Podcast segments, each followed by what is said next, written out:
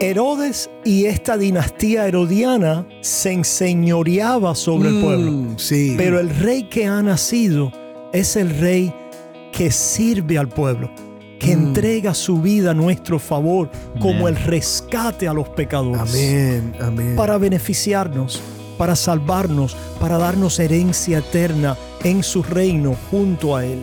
Amén. ¿Qué clase de rey? ¿Qué clase de rey?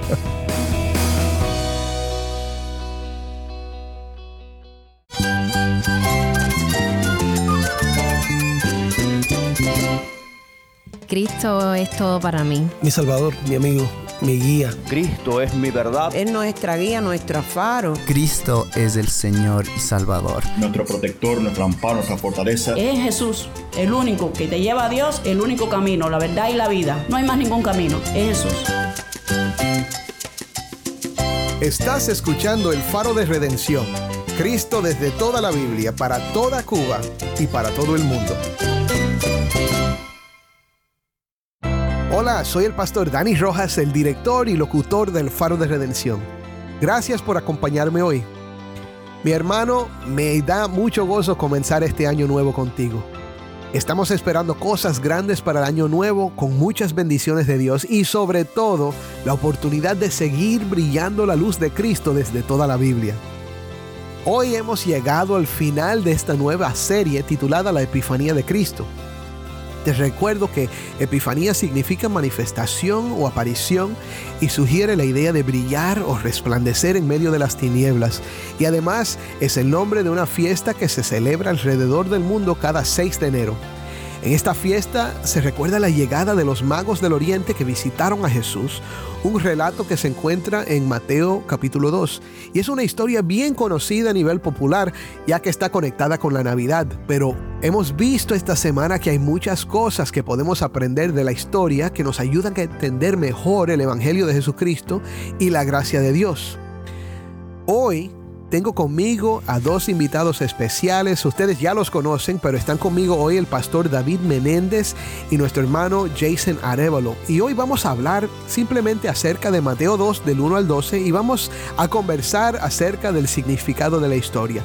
Estaremos repitiendo algunas de las ideas de esta semana y como siempre sucede cuando nos juntamos tenemos conversaciones profundas y presentamos algunas cosas nuevas, pero también repetimos algunas cosas viejas. Lo importante es que ustedes van a ver cómo es que los pastores desarrollan los sermones y piensan acerca del texto. Y eso es lo que me gusta de estas conversaciones con ellos. Así que prepárate, que va a ser de bendición para tu vida.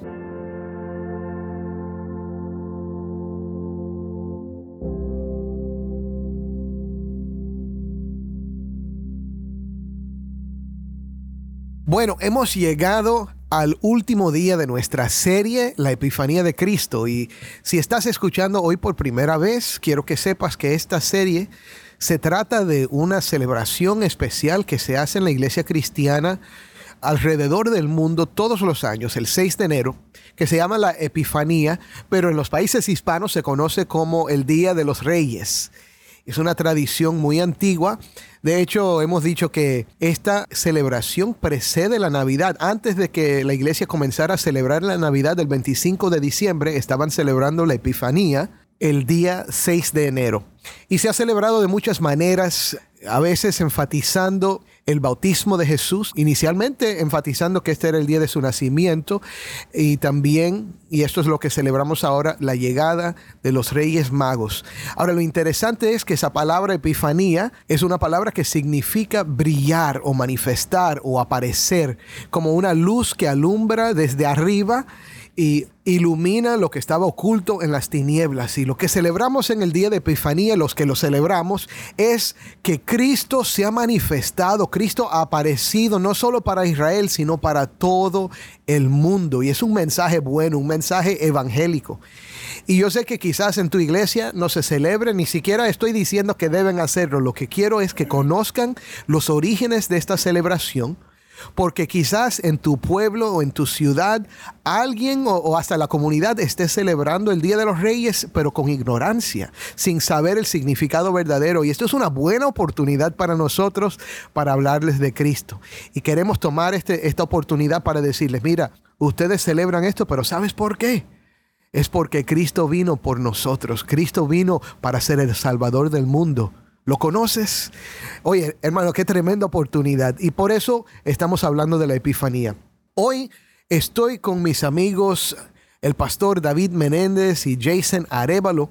Y como estamos practicando ahora el último día de la semana, siempre tratamos de tener una conversación grupal, por lo menos en las semanas que yo estoy enseñando, para poder conversar acerca del tema de una manera diferente. Vaya, no es un sermón, no es una enseñanza, es una conversación que nos ayuda entonces a profundizar un poquito más en el texto con diferentes perspectivas. Pero gracias David, gracias Jason por estar con nosotros. Amén. Un placer estar una vez más aquí, Dani. Amén, amén. El placer es mío. Ahora, vamos a leer de nuevo Mateo capítulo 2, del 1 al 12, y vamos a meditar en esta historia una vez más. Le voy a pedir a Jason que nos lea el pasaje. Después de nacer Jesús en Belén de Judea, en tiempos del rey Herodes, unos sabios del oriente llegaron a Jerusalén preguntando, ¿Dónde está el rey de los judíos que ha nacido. Porque vimos su estrella en el oriente y lo hemos venido a adorar. Cuando lo oyó el rey Herodes se turbó, y toda Jerusalén con él. Entonces el rey reunió a todos los principales sacerdotes y escribas del pueblo, y averiguó de ellos dónde había de nacer el Cristo. Y ellos le dijeron, en Belén de Judea porque así está escrito por el profeta. Y tú, Belén, tierra de Judá, de ningún modo eres la más pequeña entre los príncipes de Judá, porque de ti saldrá un gobernante que pastoreará a mi pueblo Israel. Entonces Herodes llamó a los sabios en secreto, y de ellos determinó el tiempo exacto en que había aparecido la estrella. Y enviándoles a Belén dijo, Vayan y busquen con diligencia al niño, y cuando lo encuentren, avísenme, para que yo también vaya y lo adore.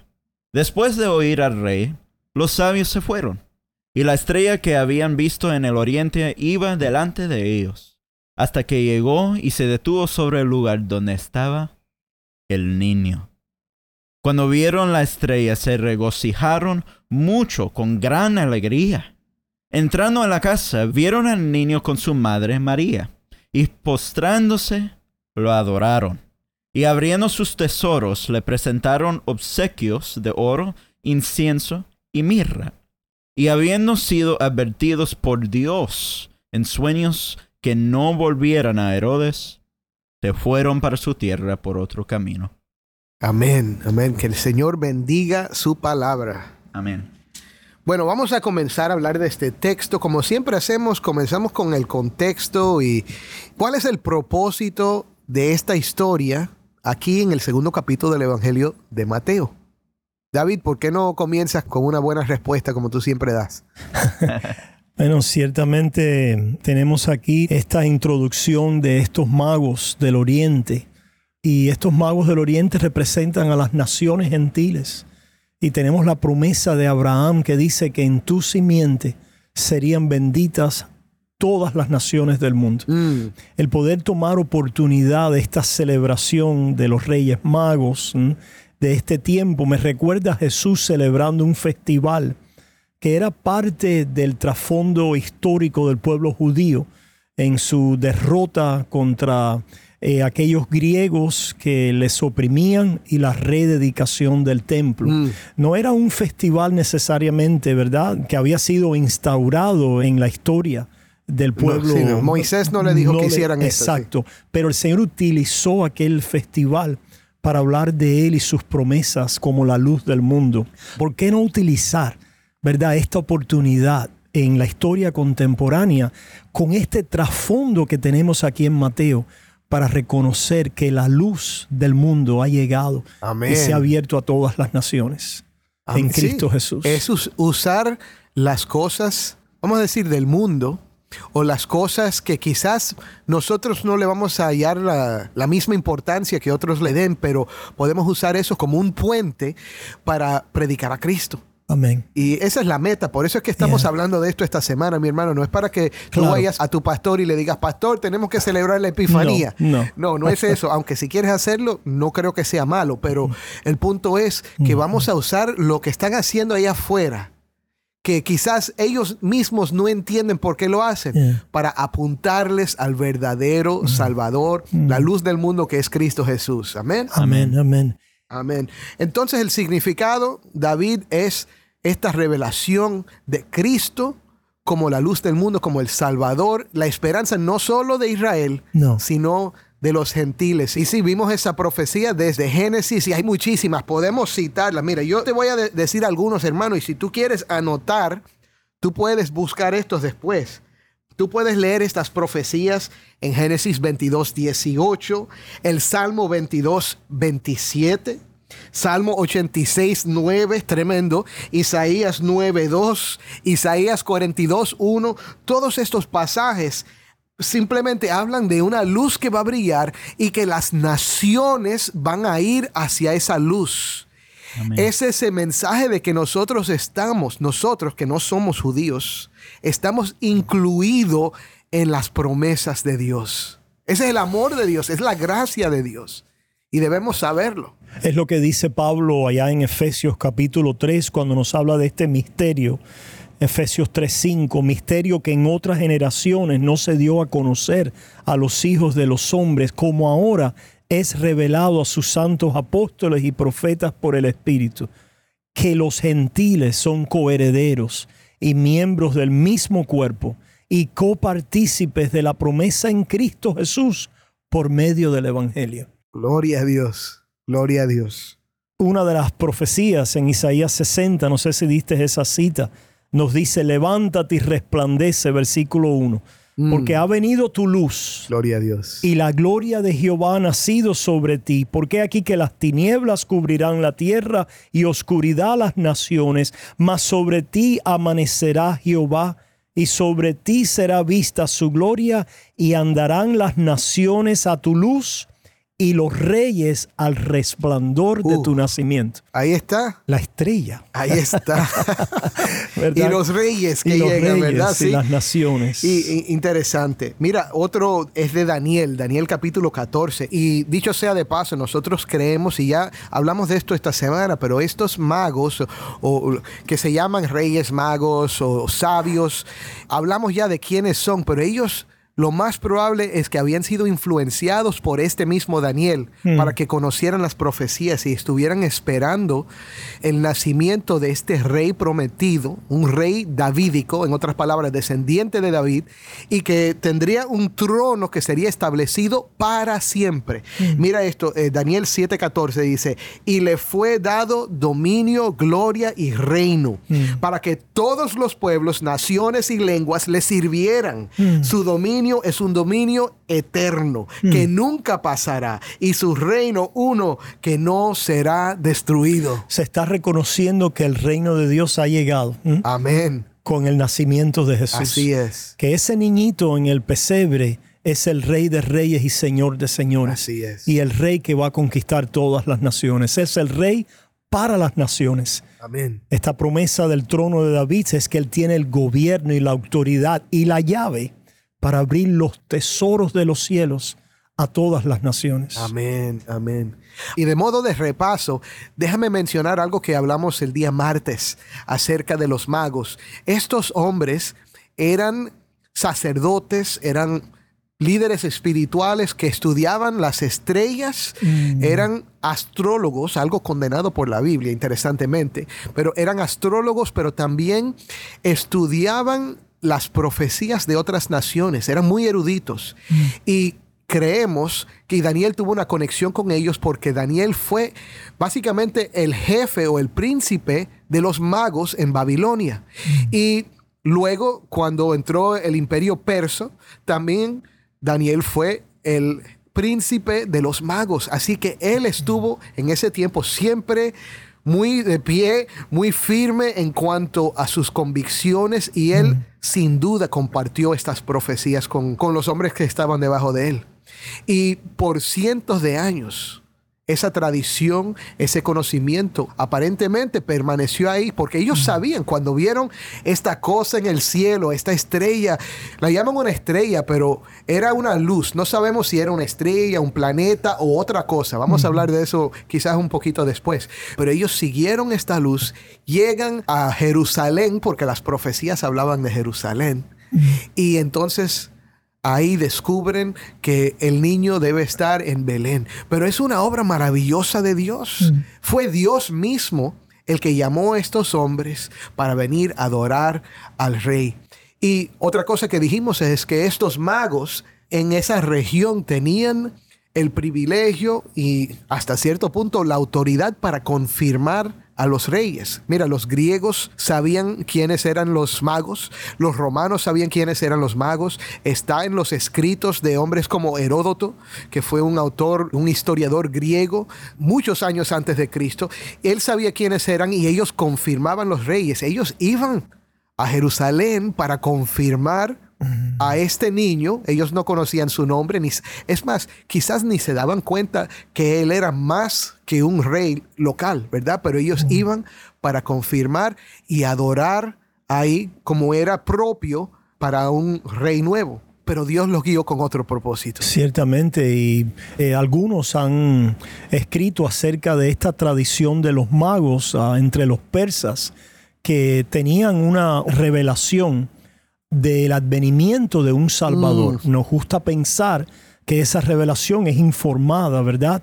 Por la revelación que ha venido desde el huerto del Edén y también informada por la revelación bíblica. So, ellos Sí. tienen una luz que les va guiando. Sí, como, Es- como ecos de la verdad, de las Correcto. profecías legítimas. Correcto. Sí. Y se juntan aquí ciertamente estos portentos y señales en lo que es la revelación natural, con esta luz que puede haber sido, ¿verdad?, esa estrella, ese planeta o ese cometa, pero la realidad es que los cielos declaran y cuentan la gloria de Dios y que con señales y portentos a veces se confirman y se manifiestan aspectos y momentos redentores muy importantes en la historia de la redención. Sí, Pero te está específicamente la revelación especial de la palabra que ellos escudriñando proceden entonces a seguir el camino a Belén, al nacimiento del Rey, del Salvador del mundo. Amén,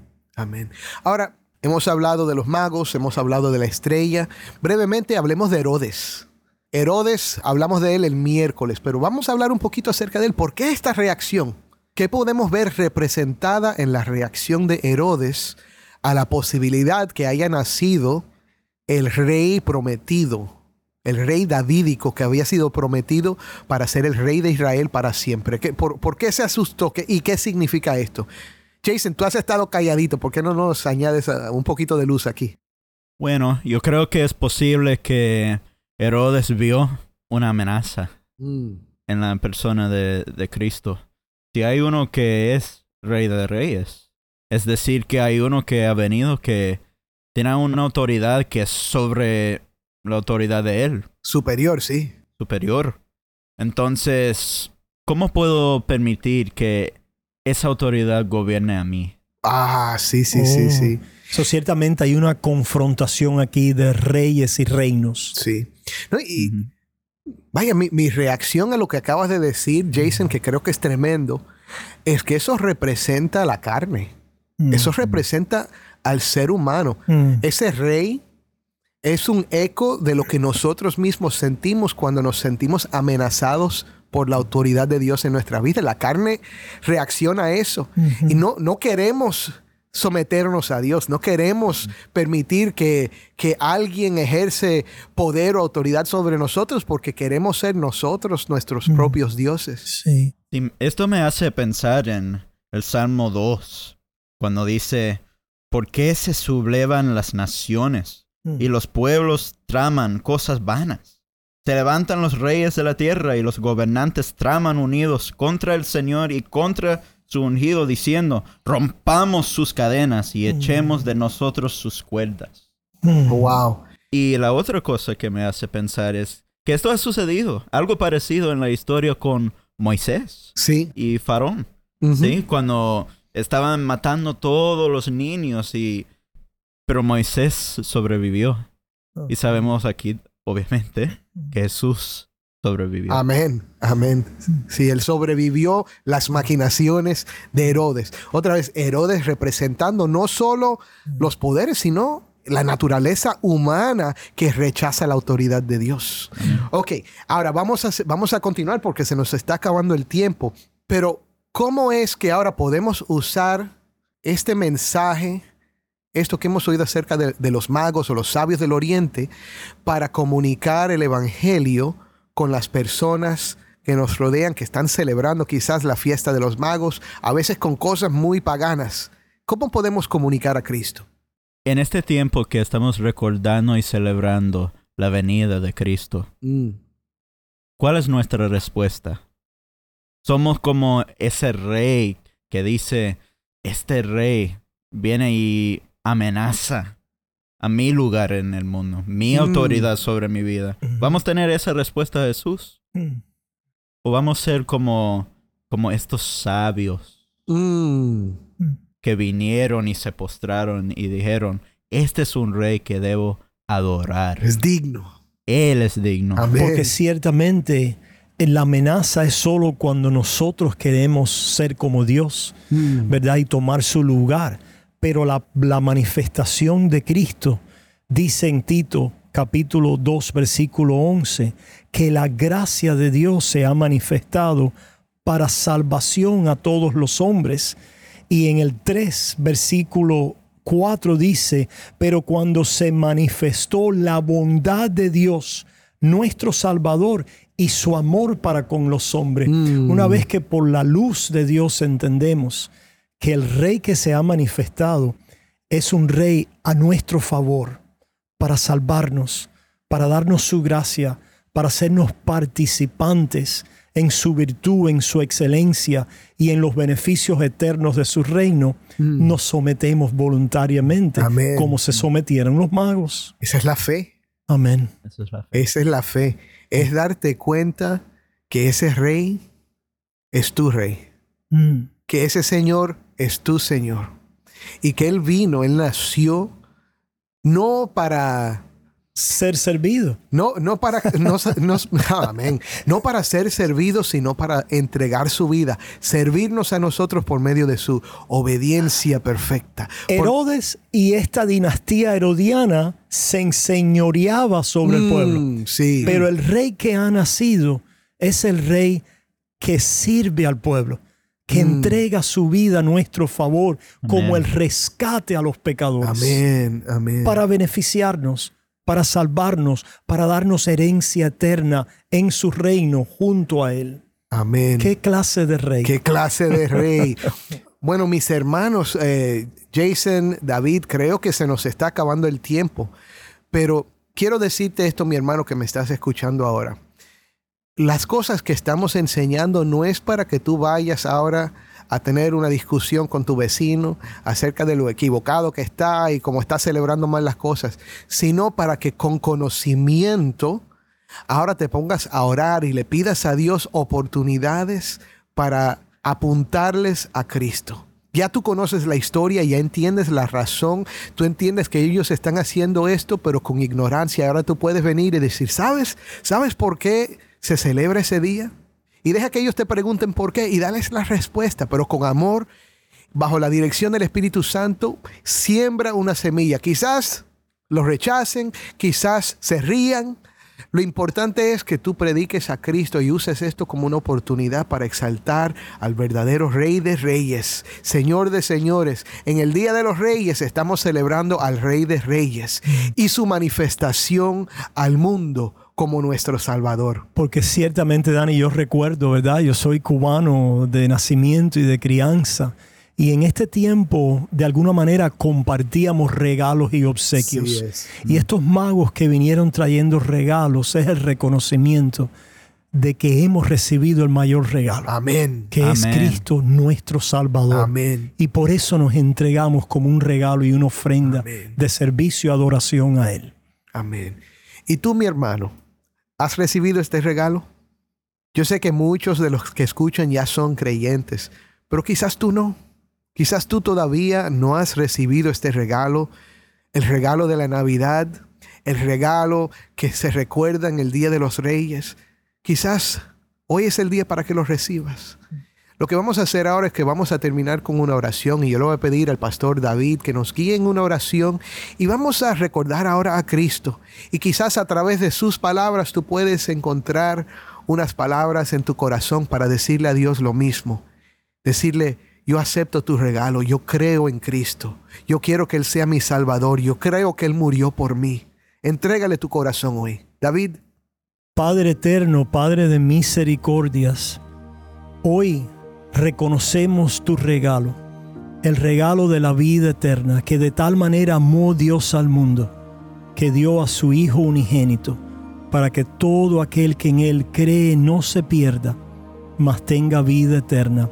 Gracias Señor por aparecer al mundo en tinieblas y en esclavitud, en nuestros propios gobiernos de la carne, del pecado y del mundo, para romper esas cadenas y para traernos a la verdadera libertad de tu reino por tu Santo Espíritu, la inmortalidad, la vida, la gloria eterna, el disfrute de todas tus promesas en Cristo Jesús, las recibo hoy. Oh Señor, concédeme, Padre Celestial, este regalo de tu Hijo amado en esta promesa que todo el que creyere en ti tiene vida eterna. En Cristo Jesús. Amén. amén. Amén.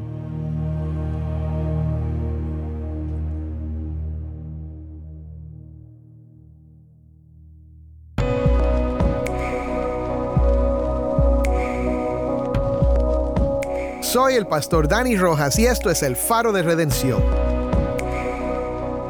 Le damos gracias al pastor David Menéndez y a Jason Arevalo por acompañarnos hoy y tener esta conversación conmigo. Espero que haya sido de bendición para sus vidas. Ya toda esta semana hemos estado hablando de la Epifanía, de los magos, del significado de todos estos sucesos, pero lo más importante, mi hermano, es proclamar siempre fielmente que Cristo vino para salvar al mundo. Él es el Salvador tuyo, el Salvador mío, siempre que ponemos nuestra fe en Jesucristo como el que murió y resucitó para salvarnos. Proclama ese mensaje. Si ves a tus amigos celebrando la fiesta de los reyes, es más, si ves algunas cosas extrañas, no te ofendas, no vayas a pelear, simplemente dile, oye, ¿has pensado alguna vez acerca del significado de esto? Y comparte con ellos el mensaje de Cristo, que vino a nacer, a vivir, a morir y a resucitar para su salvación. Amén.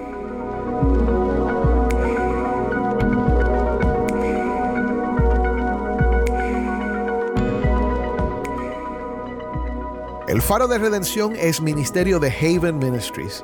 Nuestro productor ejecutivo es Moisés Luna. Desde Cuba, nuestra productora de contenido cubano es Jennifer Ledford. A cargo de nuestras redes sociales, Mariana Warren.